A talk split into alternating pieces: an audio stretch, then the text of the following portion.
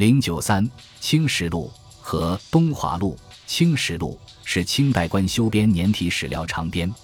全书自太祖努尔哈赤起至德宗光绪帝止，共十一朝，计十二部，四千四百零四卷。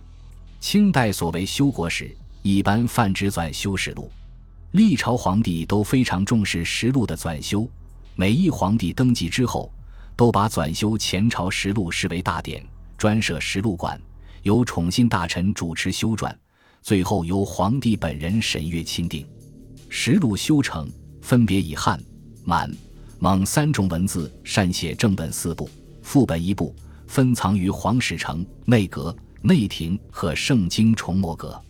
现存清代实录。太祖、太宗、世祖三朝均经过重修核定。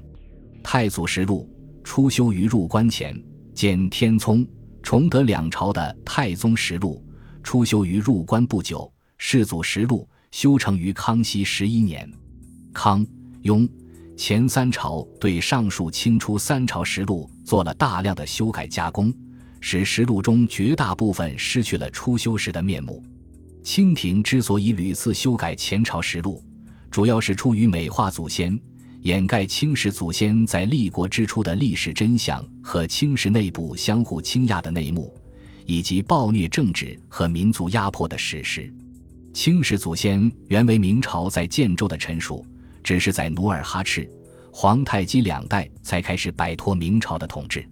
入关之后。清廷把初修实录中有关这一部分的记载做了彻底的剔除，在乾隆朝重修前朝实录时，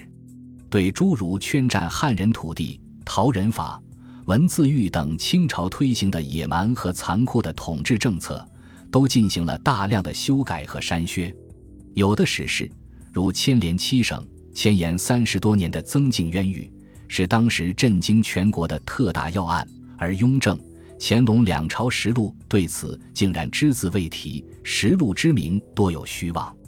为了使实录的内容编定适应不断变化的社会现实的需要，清廷完全置历史于不顾，随时都在对历朝实录进行斟酌修改。光绪时定制，日讲官每日进讲实录一卷，每遇对内容不满意之处，就在讲言之间加以修改。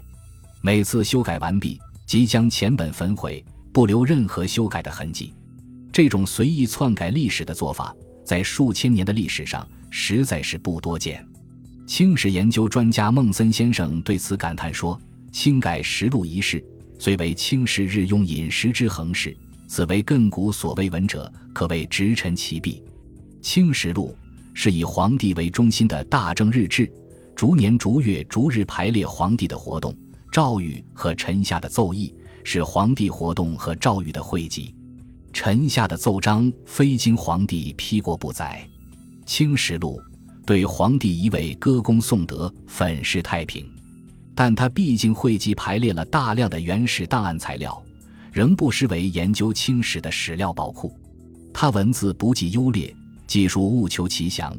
不仅详尽地记载了皇帝的一言一行，以及一些大臣的一生政绩。而且包括历代刑法政令、科举吏治、钱粮财富、人口户籍、兵役战争、封疆建制、外交封贡、文化典籍以及自然灾异等社会生活多方面的内容，是汇集清代史料最全的典籍之一。能在一定程度上弥补《清实录》因频繁改动而造成许多内容失实这一缺陷的是《东华录》。《东华录》。是清朝使臣因职务之便抄录的历代实录的缩编本，有乾隆朝蒋良琦摘抄的清初五帝六朝东华录，光绪朝王先谦所集东华录，蒋氏东华录成书三十二卷，起自太祖天命元年，起于世宗雍正十三年，保存了传本所不载的一些清初史料。王氏据改修本实录。仿蒋氏的做法，抄录乾隆、嘉庆、道光三朝史料，即为《东华录》续编二百三十卷，对蒋氏《东华录》加以详编补充，增至一百九十五卷，合称《九朝东华录》。后又增补潘仪福咸丰朝《东华录》一百卷和自己同治朝《东华录》一百卷，成《十一朝东华录》。俗称《王氏东华录》。全书在《清实录》未刊行之前，颇为学者所推重。